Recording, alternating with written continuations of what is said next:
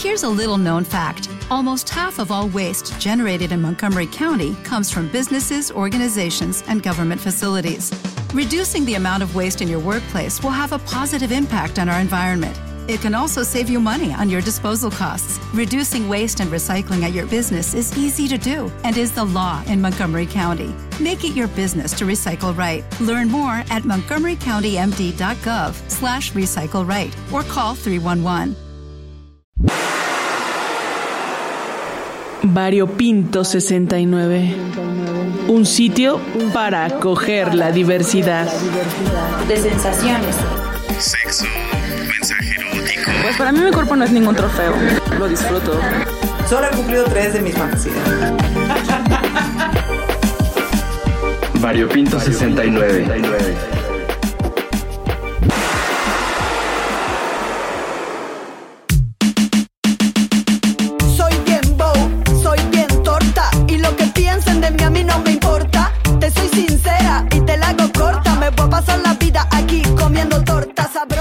Órale, la Cris, bájale a tu rola. Está a mil decibeles. ¿Qué traes? Ah, Nel, ¿por qué le voy a bajar? Si es el día de las rebeldías lésbicas y me toca rebelarme contra todo el patriarcado para que cada vez seamos más visibles y reconocidas, fíjate. Aparte esta rola, bien bow, de Chocolate Remix, está buenísima. No me dejarás mentir. Está buenísima, pero bájale un poco. Acuérdate de los vecinos del bebé.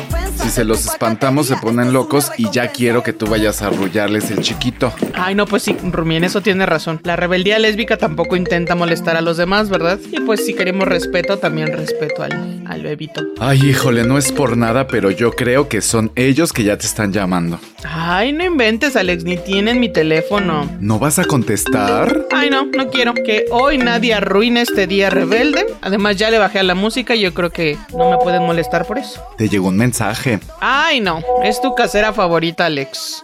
Oye, ¿conseguiste a la escritora y poeta zapoteca que escribe sobre temas lésbicos para la charla de hoy? Ay, obvio. Soy rebelde, mas no incumplida, fíjate. Ay, ¿y la Abril? Porque para que no se haya despertado con tu escándalo, significa más bien que no está. Exacto. Salió por una sorpresa para compartir después de la charla. Dijo que ella sí nos va a visibilizar e incluso hasta nos va a festejar. ¿Mm? Órale, qué chévere. Ay, hola, Rumis.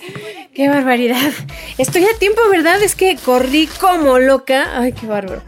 Mana, pues cada quien corre como puede. Ay, Rumi, no estés molestando ya. Pero mira, respira y para que te contentes te va a poner mi roperazo de hoy. Así también vas entrando a tono con el tema de la charla. Uf, bueno, va. Nada más déjame llevar este bolsón a la cocina, que es una sorpre para nuestra Consent, la rebelde lesbiana Consent, de aquí de Variopinto, para que la abra al ratito. Ay, quien fuera la Cris para que también me festejaran. Ay, a ti también te va a tocar, Rumi, tranquis. Ay, sí, es que al Rumi le encanta tirarse para que lo recojan, ya lo conozco. Ay, pues lo primero de tirarme no, lo segundo, tú sabes que sí me encanta. Oigan, y al rato nos vamos a agasajar como viernes de quincena. Van a ver qué ricuras les traje. Ay, pues yo espero. Yo les tengo un roperazo que la Gerald Maciel insistió que hiciéramos para hoy sobre la efeméride del Día de las Rebeldías Lésbicas. Ay, órale, qué raro del efeméride, ya la Gerald aquí produciendo y todo. Ay, pues no creas, es que me argumentó y yo también estoy de acuerdo que es muy importante entender el sentido de las fechas. Además de que este efeméride no la marca ni la ONU ni nada. Más bien es un día que instituyeron las lesbianas para las lesbianas en América Latina y el Caribe. Ay, qué chido, Rumi, pues ponlo, por favor. Pues sus deseos son órdenes, niñas.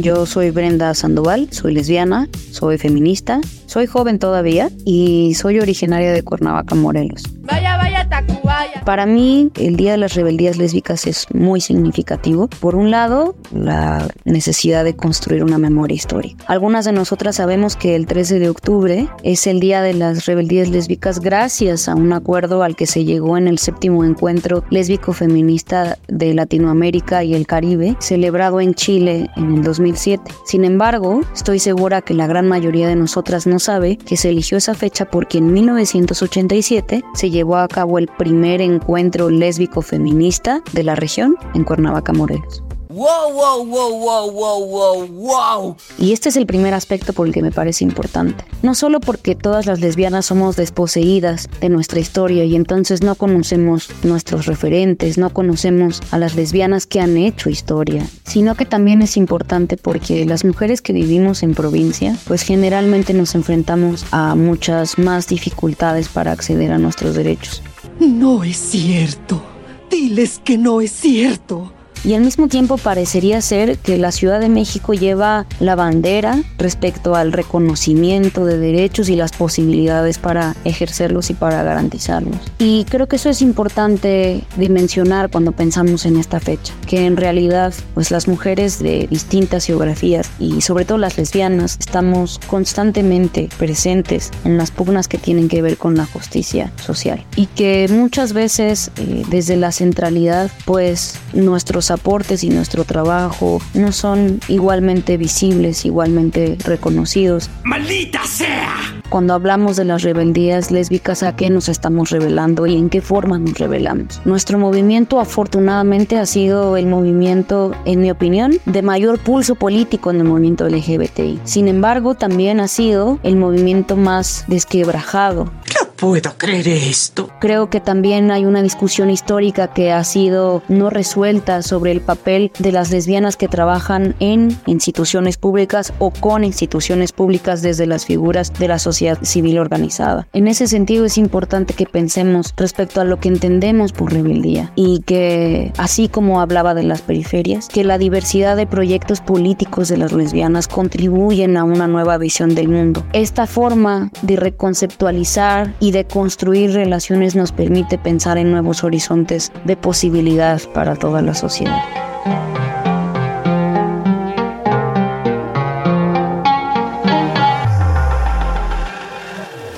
Ay, pues siempre es importante conocer el origen, ¿verdad? Para entender el porqué y para qué de las fechas. Y no nada más andar festejando porque sí. Aunque a mí también me encanta festejar porque sí, la verdad. Ay, oigan, por cierto, ya no me acuerdo si ayer les compartí los poemas de nuestra invitada. Pues a mí no me llegó nada, la a mí Tampoco, Rumi. Ay, no, se me saltaron las cabras, discúlpeme. Juré que se los había mandado, muchachos. Ay, no te preocupes. Igual le decimos a Yadira pues que abra la charla con uno de sus hermosísimos poemas preferidos y yo creo que así va a quedar bien chido. Muy buena idea la tuya, Rumi. Pero ya acomódense bien porque ya le voy a enviar la liga a Yadira del Mar. Ay, hasta su nombre es poético, ¿no les parece? Ay, sí, yo creo que es súper evocativo y seguro es un nombre artístico, pero bien, le podemos preguntar. Bueno, ya. cállense que ya le estoy dando entrada. No nos chites. Bienvenida, Yadira. ¿Me escuchas? Hola, sí, los escucho y las escucho bien. Perfectísimo. Pues muchas gracias por estar aquí en esta charla el día de hoy en nuestro DEPA. Queremos hablar sobre este tema de las rebeldías lésbicas. Y bueno, qué mejor que contigo que pues eres una poeta mexicana, zapoteca. Y pues te presento a mis roomies, al Abril y a el Ale que andan por acá. Hola, Yadira. Qué gusto tenerte por acá. Bienvenida. Yadira, qué gusto. Qué gusto, qué gusto escucharles. Oye, Yadira, nos gustaría que para abrir nos leas uno de tus poemas, ¿te parece? Se llama Yo.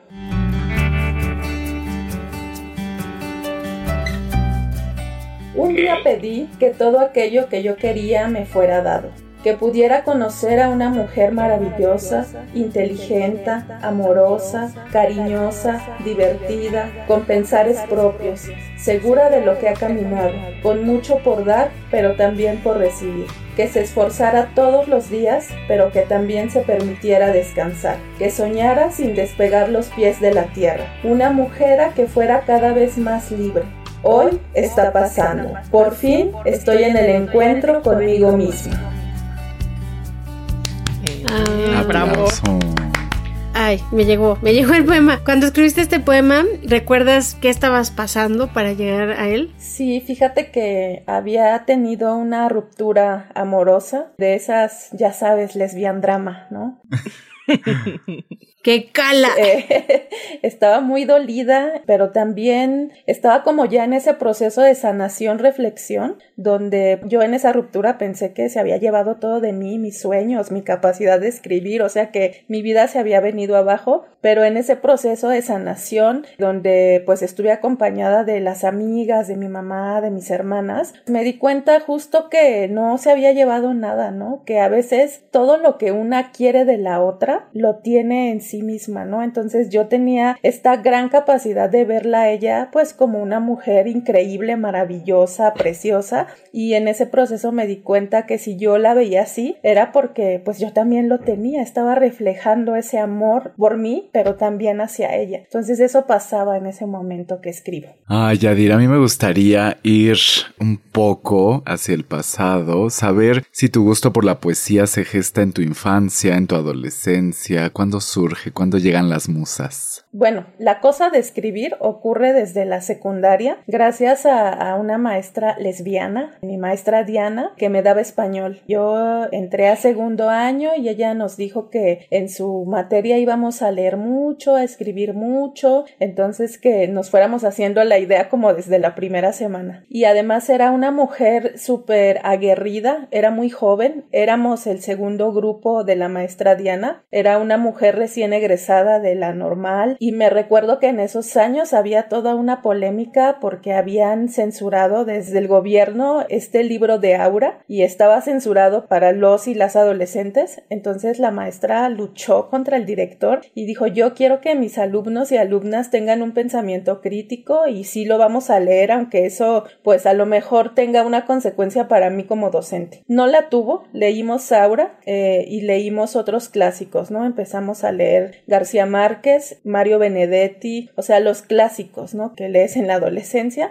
pero también teníamos un ejercicio escritural que era un diario. Ella nos decía, bueno, quien tiene buena ortografía, quien escribe bien es porque practica la escritura y porque lee mucho. Entonces necesito que ustedes del camino de la secundaria a su casa o cuando regresan, escriban todo lo que van viendo, ¿no? Cosas que les llamen la atención. Y ahí empezó a formarse como este hábito de escritura, pero en ese momento no nos dimos cuenta que fue un hábito como muy íntimo, hablar de cosas y de experiencias que nos estaban atravesando como adolescentes, ¿no? Ahí, por ejemplo, en mi diario quedó escrito de cuando pues me gustaba eh, mi mejor amiga que se llama Adriana y pues cosas que pasaban en la secundaria, los chismes, nuevos maestros, los miedos, situaciones también complejas como violencia que había alrededor del acoso para las compañeras en la secundaria. Fue hasta que pasé a la preparatoria que tengo un profe que Marco Antonio, que él nos empieza también a pedir escritos, pero nos pedía cuentos. Entonces yo empiezo a escribir cuento y además como estaba pasando mi época darks, eh, pues escribía cosas como así de vampiros, cosas muy oscuras. Y fue él quien, pues mi primera publicación oficial está en una gaceta del CCH de aquel, era como 2007 me parece, eh, que escribí un cuento sobre vampiros y me motivó mucho a escribir. Ya el gusto por la poesía lo tenía, sin embargo creo que tenía yo mucho miedo como de escribirla o de nombrarme poeta porque pues siempre estaba atravesado por esta idea de que, que nos meten también de que tiene que llevar cierto número de sílabas, etcétera, estas cosas. Y pues yo decía, pues mi, mi poesía creo que no cumple con este tema, entonces no sé si lo que escribo es poesía narrativa o qué hago. Fue ya muy entrada a los 20,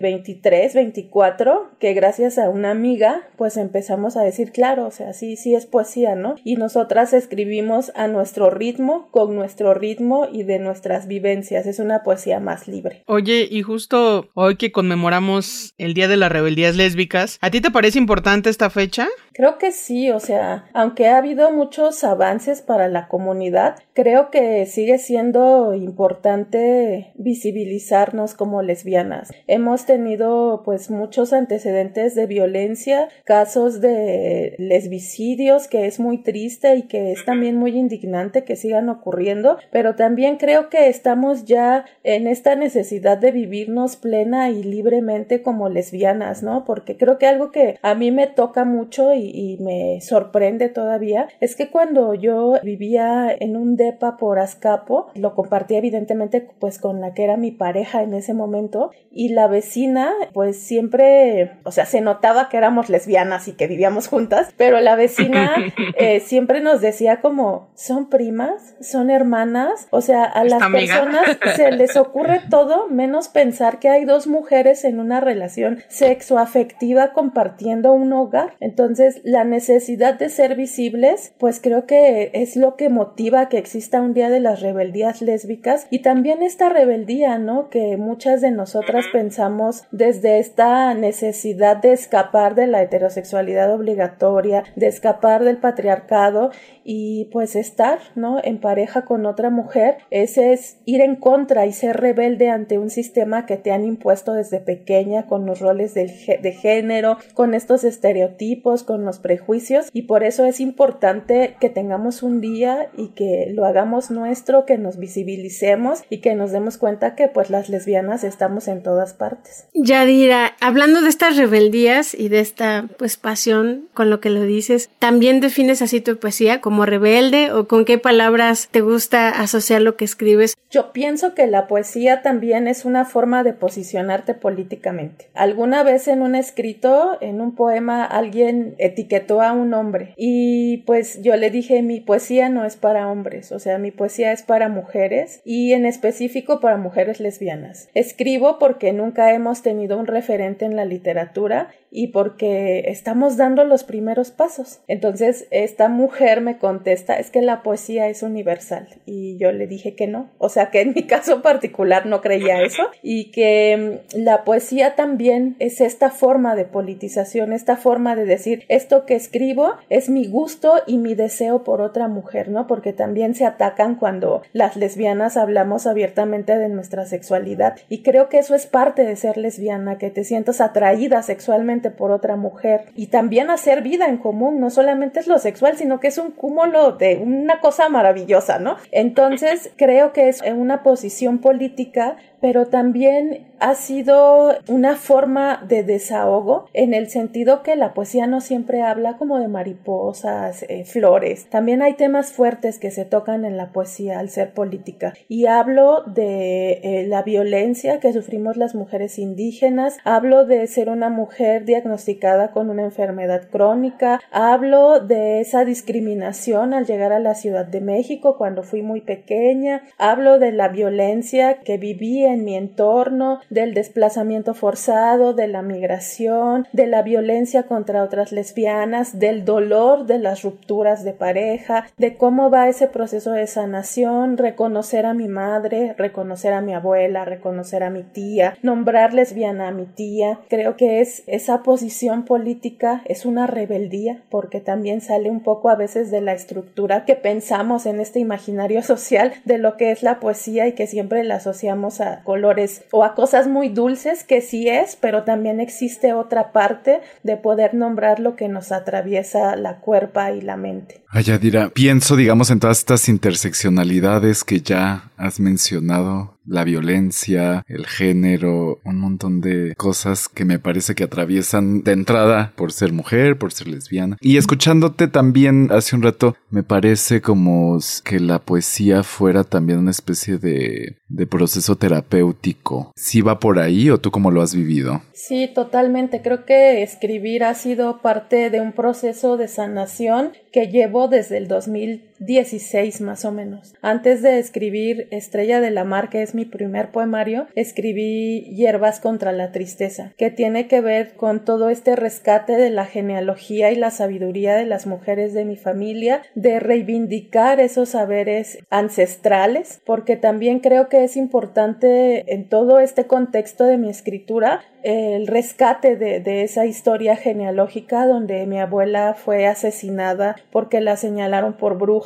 y esos conocimientos de herbolaria, de medicina tradicional, pues habían quedado ahí varados por la herida que mi mamá tenía al ser una niña huérfana y además al haber presenciado todo esto, ¿no? El asesinato de su madre. Y que claro, como es muy común a veces en estos temas de la medicina tradicional, es acabar con ese continuum de saberes, porque también eh, la idea del hombre que asesina a mi abuela, pues era asesinar a mi mamá, solo que pues mi mamá logra escapar. Y entonces ella, en un acto de amor, y de sobrevivencia, pues decide que no va a enseñar estos conocimientos a sus hijas porque implican peligro. Fue hasta más o menos 2017 que yo atravieso una etapa de depresión, que mi mamá se acerca con estos cuidados con las hierbas, con estos cuidados sobre todo lo que tiene que ver con nuestra cosmovisión como mujeres indígenas, de cuidar los sueños, de tener paz, de recoger lo que ya no es nuestro, de poder cuidar nuestro interior. Y eso abre un proceso también de sanación para mi mamá, porque no había hablado ella propiamente del feminicidio de mi abuela y empieza un círculo de sanación. Entonces, con eso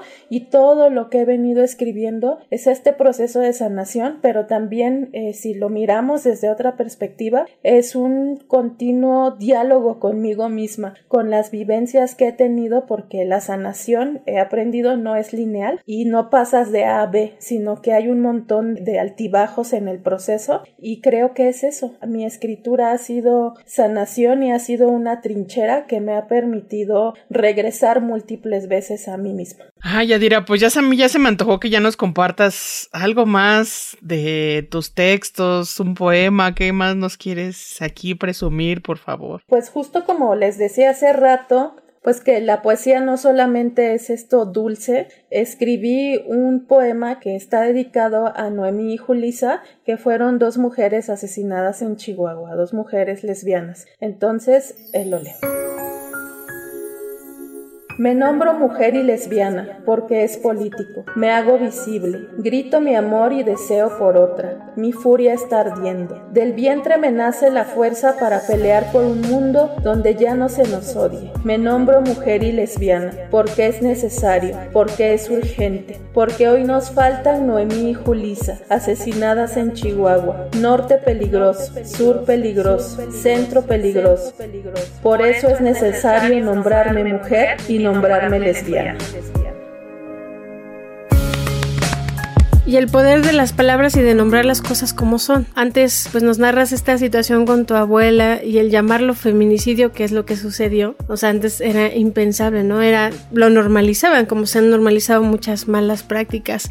Yadira, por favor, platícame si tú consideras que a través de la poesía haces activismo. Ay, hace mucho que dejé de, considerarme activista porque es como muy complejo. Yo en mi práctica cotidiana he dejado de hacerlo, eh, pero creo que a mí lo que pasó fue que cuando yo empecé a buscar editores para Estrella de la Mar y que no encontraba y que al final se logra con Lesbos, que es una editorial histórica para las lesbianas, pues me siento muy honrada pues de hacerlo con Lesbos. Y creo que uno de los temores era que nadie comprara el libro, pero yo empecé a, a maquinar que más que activista lo que yo quería era poder llegar a lesbianas de a pie, o sea, que las presentaciones más importantes para mí fueran con lesbianas. Y sucedió apenas hace un mes que tuve la fortuna de presentar con Rosa María Rofiel y pues para mí es grandioso también poder encontrarme con otras mujeres lesbianas históricas dentro de la literatura, pero yo decía con que una lesbiana de a pie me lea, con que una llegue a la presentación, con que una se sienta identificada con lo que escribo o que nos podamos encontrar en las letras con eso. Y creo que eso para mí es como mucho más gratificante y más maravilloso que nombrarme activista, aunque desde las definiciones de afuera, pues también sí me han dicho que mi poesía precisamente contribuye al activismo por la visibilidad de las mujeres lesbianas. Y seguro mucha gente en este punto quiere saber dónde encontrar tus libros, este, dónde poder leer más de ti. ¿Nos cuentas un poquito de eso? Hierbas contra la tristeza, en este acto también de entender que el conocimiento comunitario no es mío ni de otra persona, sino de todas, está de libre descarga en internet. Solo basta con googlear hierbas contra la tristeza y sale en PDF de forma gratuita. Tengo otro manual de vaporizaciones vaginales que también solo basta googlearlo y está de libre descarga. Estrella de la Mar está a la venta en Somos Voces, en Librería Utópicas, Cafetería Ágora, en Espacio Cultural y Autogestivo Casa Sola, también en Librería Clandestina y en todas las librerías de Educal. Entonces, hay también directamente con las compañeras de Lesbos, que son mis editoras, también a través de Mercado Libre, lo pueden encontrar. Tengo un podcast donde también platico varias cosas. A ese lo encuentran en Spotify eh, o en Google Podcast, en Apple Podcast, y estoy ahí como lesbiana con Wipil. Y pues mis redes siempre están abiertas, que pues en Facebook estoy como Yadira del Mar. Yadira, ¿algún mensaje final con el que quieras que quienes nos están escuchando se queden de parte tuya? Pues creo que siempre le quiero hablar como a las lesbianas más jóvenes y que es un proceso complejo el salir del closet, que cada una va a su tiempo, a su ritmo, con las herramientas que tiene en ese momento y en su contexto, pero que siempre es importante hacernos visibles, porque una vez que una se dice lesbiana, regresa a sí misma y deja una mochila así pesadísima y empieza a vivir con plena libertad y en amor con otras mujeres. En este día de la rebeldía lésbica, pues hay que rebelarnos contra la heterosexualidad obligatoria y decir aquí estamos las lesbianas. Buenísimo. Pues ahí me invitas al festejo también. pues muchas gracias, Yadira, por haber estado aquí con nosotros. Por supuesto, estas puertas del DEPA están abiertas para cuando así lo desees. Y ya ahí quedan algunos otros chismes que luego ya nos seguirás contando. Eh, te mando un abrazo. Cuídate mucho. Gracias. Gracias, Yadira. Abrazo.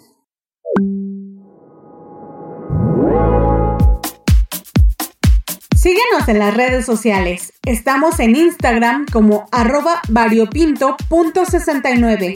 En Facebook y Twitter nos encuentras como arroba variopinto69. Comentarios y dudas al WhatsApp 5512 33 29 15. Recuerda armar el variotón. También nos puedes escuchar en Spotify. Variopinto 69. Manas, pues una historia de vida con muchas emocionalidades pero, ay, me encanta lo de la rebeldía. Y pues sí, hay muchas maneras de ser rebelde y creo que Yadira nos las enseña, ¿no? El nombrar, el escribir, el existir, el ser valiente, el juntarse con otras, el saber las historias, el poder de aprovechar estos días para hacer visible lo que muchas personas por razones extrañas quieren que no se vea o no se note tanto, pero ahí está. Para eso están estas celebraciones, conmemoraciones. Sí, y además justo pues ella que ha pasado por pues también varias interseccionalidades. Y yo ya ni les comenté, Rumis, pero yo sí me adelanté y sí, sí me compré mi libro, mi poemario, miren, de Yadira. Mm. Y no se los pienso prestar pronto. Pues no te lo vamos a pedir. Ah, mira, ratero. Hay muchas formas de llegar a él. Oigan, pues ya llegó la hora. Voy por los manjares y la beberecua. Ay, ya me dio la intriga. ¿Qué habrá comprado esta tú? Ay, mana, pues seguro algo rico. Y ya sabes, algo para la sed que arrecia los fines de semana. Oye, ¿ya no te escribió nada la casera? Qué feo que ni la pelaste. Ay, pues es que seguro me iba a regañar por el escándalo que estaba haciendo yo hace rato. Pues sí, pero enfréntalo, como yo cuando tú te enojas con mis hijes y yo aquí estoy dándote la cara. Ay, tú, está bien que haga fiestas, eres Alex, pero voy a pechugar para que no digas que no me atrevo.